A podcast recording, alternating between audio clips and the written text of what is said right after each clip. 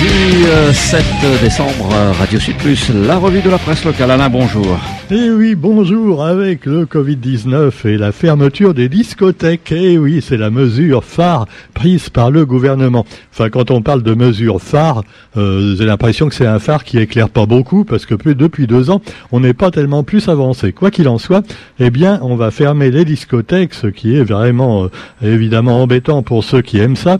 Quoique déjà, bon, avant les discothèques, c'était autre chose. Hein. On dansait des slows, on pouvait fumer dans la salle, alors que maintenant, déjà, bon, il y a plein d'interdictions, et en plus le masque et tout ça, et aïe aïe. Alors donc, euh, quel est l'intérêt d'aller en discothèque, surtout pour écouter de la musique de merde, surtout du David Guetta et ce genre de trucs Franchement, je vous le demande. On peut même, on peut même pas draguer dans la mesure où il faut crier pour se faire entendre, et qu'avec le masque pour crier, c'est pas facile. En plus, tous les gens qui sont dans les discothèques ont le Covid, à moins que ce soit simplement des gens un petit peu drogués. Quoi qu'il en soit, eh bien, ouais, je suis pas gentil, je sais, avec les discothèques, mais franchement, franchement, cette mesure Hein, je m'en fous complètement.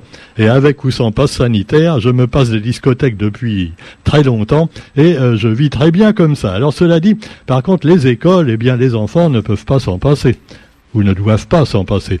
Et finalement, là aussi, on parle du vaccin obligatoire. Non, pas encore obligatoire, mais ça pourrait venir, parce qu'on connaît le gouvernement, hein, on vous le dit depuis le début, il fait euh, bouillir la grenouille à petit feu. La grenouille, c'est vous et moi.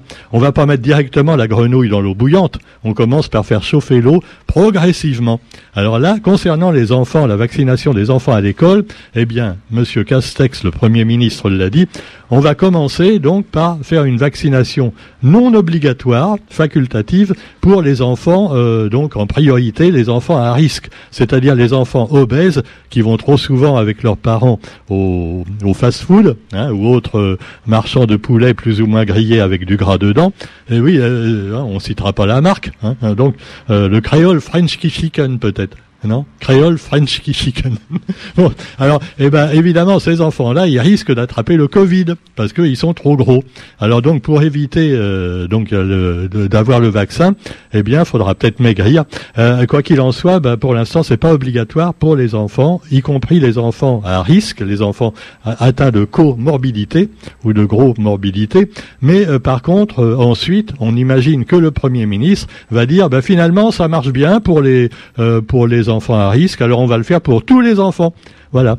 Et puis après, euh, si les parents sont d'accord en assez grand nombre, il va dire bon bah maintenant, allez hop, hein, ça devient pas obligatoire. Non non non non le vaccin n'est pas obligatoire. Mais les enfants qui ne veulent pas le faire, ou les parents qui ne veulent pas faire faire le vaccin à leurs enfants, eh ben ils pourront plus aller à l'école, euh, ou alors ils seront dans des classes spéciales, voilà, à part, hein, bien entourés de grillages, euh, voilà, et de barbelés. Non, j'exagère, je sais, mais quoi qu'il en soit, depuis deux ans, avec toutes les conneries qu'ils nous ont faites, on commence à comprendre un petit peu leur technique. Alors cela dit, eh bien, euh, je vous rappelle donc les mesures.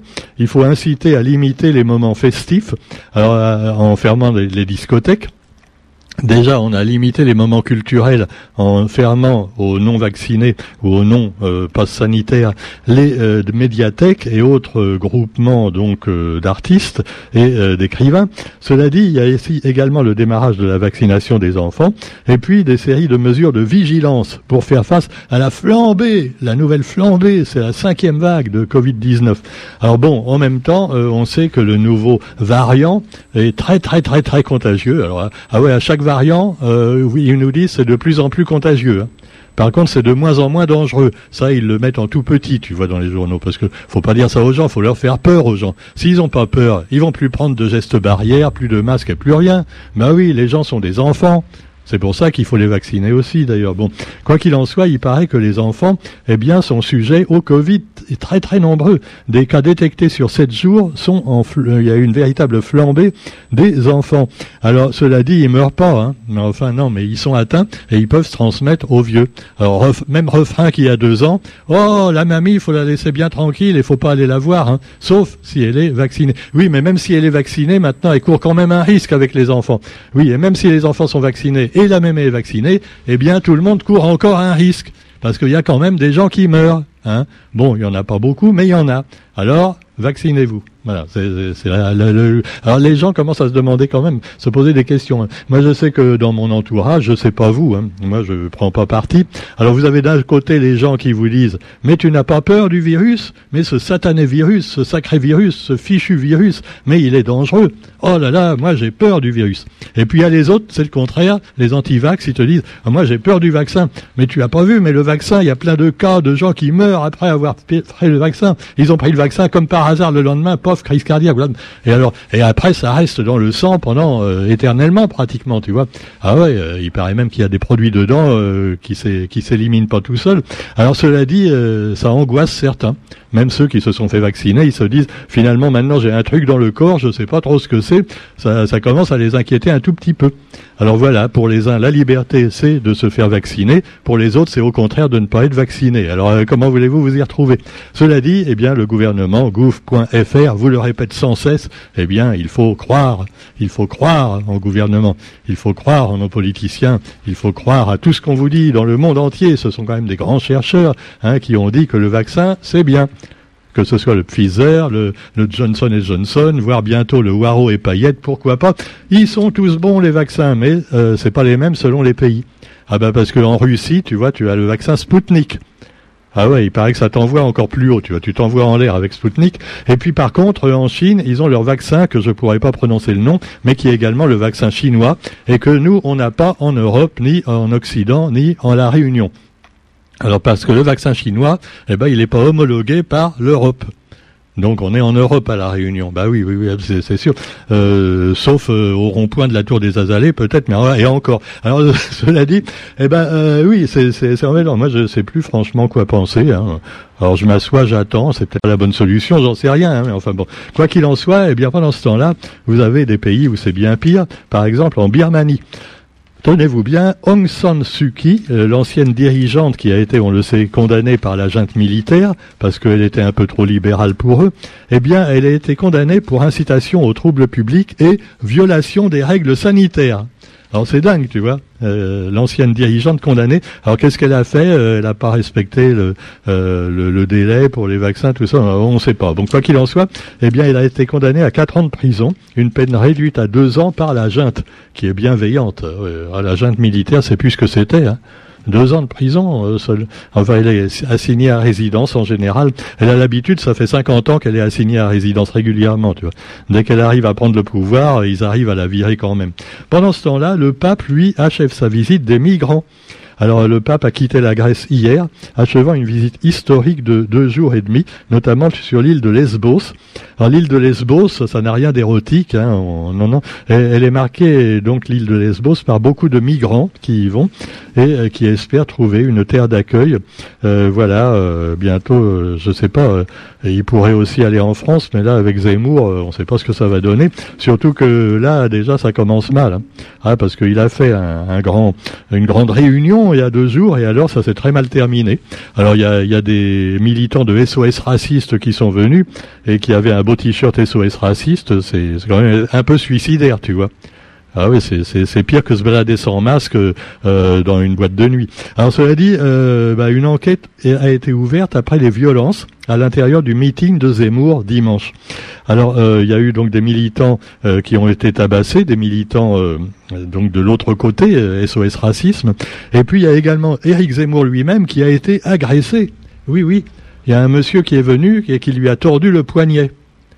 Et alors, vous, vous voyez Zemmour. Bon, il est pas très, tu vois, il est un petit peu comme moi et Roger. Il est, c'est un sandwich SNCF, tu vois, le, ses bras. Et alors, euh, son poignet, il paraît que ça lui a abîmé le poignet. Hein. Simplement, le mec, il voulait juste lui serrer la main un peu fort ou lui tordre le poignet comme ça, comme on fait à l'école. Ben non, non, non. Alors, euh, il a porté plein de Zemmour. Euh, voilà, il paraît qu'il en a au moins pour huit jours d'ITT. C'est con parce que maintenant qu'il a le poignet tordu, Zemmour, il peut plus faire son geste bien connu des humoristes, tu vois là, qui se frottent les mains là. Euh, eh bien, non.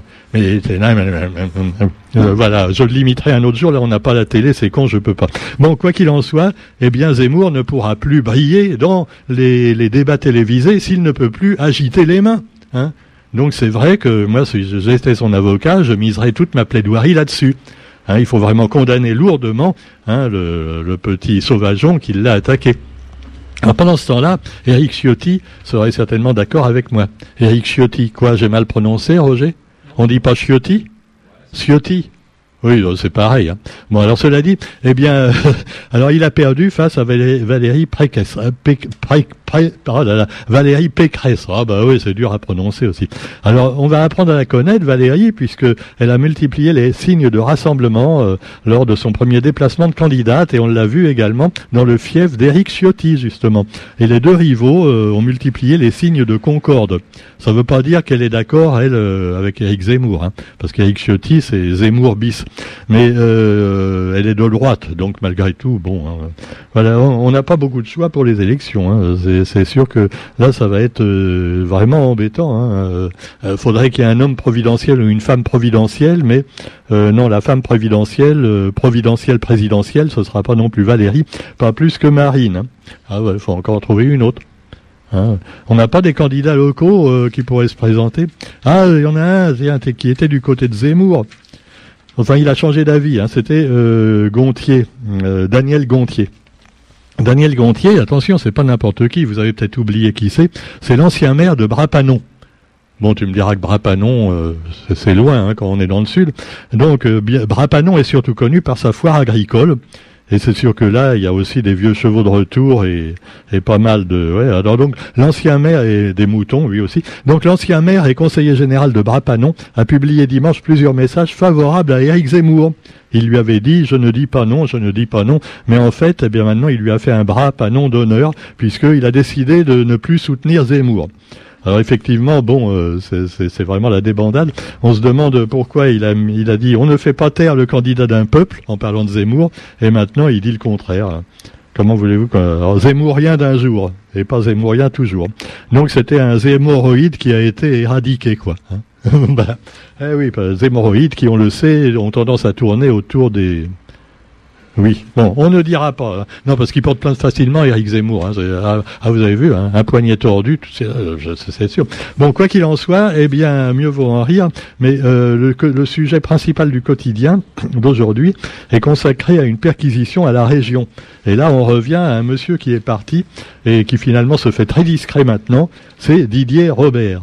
Didier Robert qui a fait cette magnifique route, la nouvelle route du littoral que tout le monde entier nous, nous envie. Hein. Euh, c'est fou, c'est une route qui qui a pas de fin. Euh, mais enfin, c'est bien, ça pourrait faire une piste pour les boulistes, tu vois, euh, pour jouer à la pétanque. Ou, je sais pas, non, mais ça serait chouette. On pourrait faire des concours internationaux de pétanque. Il y aurait la place. Et alors, il paraît qu'ils vont faire quand même une déviation pour que ça rejoigne l'ancienne route, parce que voilà, il manque un morceau pour finir. Alors bon, mais ça, vous le savez. Donc, une nouvelle épreuve se profile pour Didier Robert, qui ne vient plus aux réunions du Conseil régional, parce qu'évidemment, il veut pas avoir à répondre à des questions un peu embarrassante.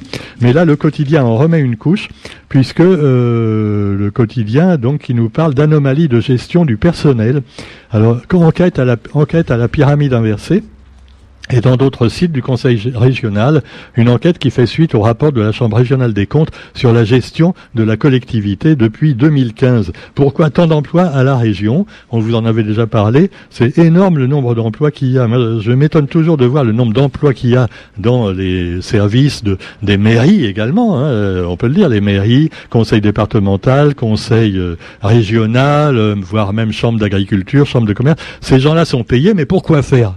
Et on ne sait pas, on ne sait pas. Ils sont payés, même avec un statut de fonctionnaire souvent. Et puis, euh, on a l'impression qu'ils foutent pas grand-chose de la journée pour beaucoup. Hein.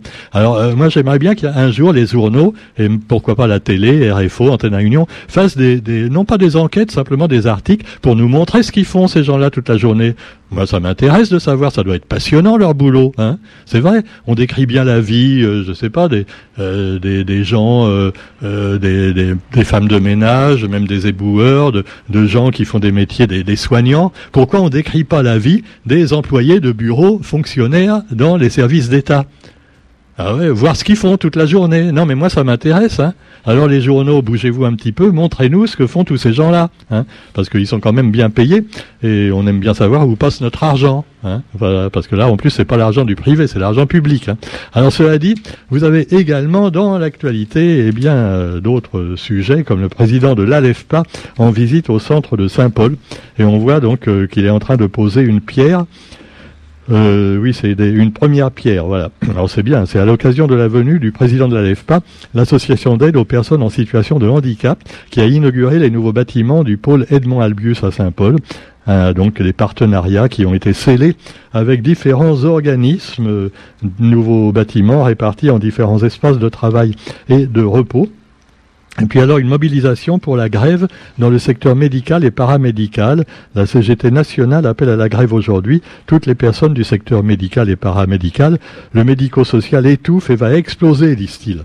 Alors pour certains, c'est à cause des soignants euh, qui veulent pas se faire vacciner. Pour d'autres, c'est le contraire. C'est finalement les soignants euh, à qui on refuse l'entrée euh, parce qu'ils sont pas vaccinés, alors qu'il y a plein de, de malades en plus.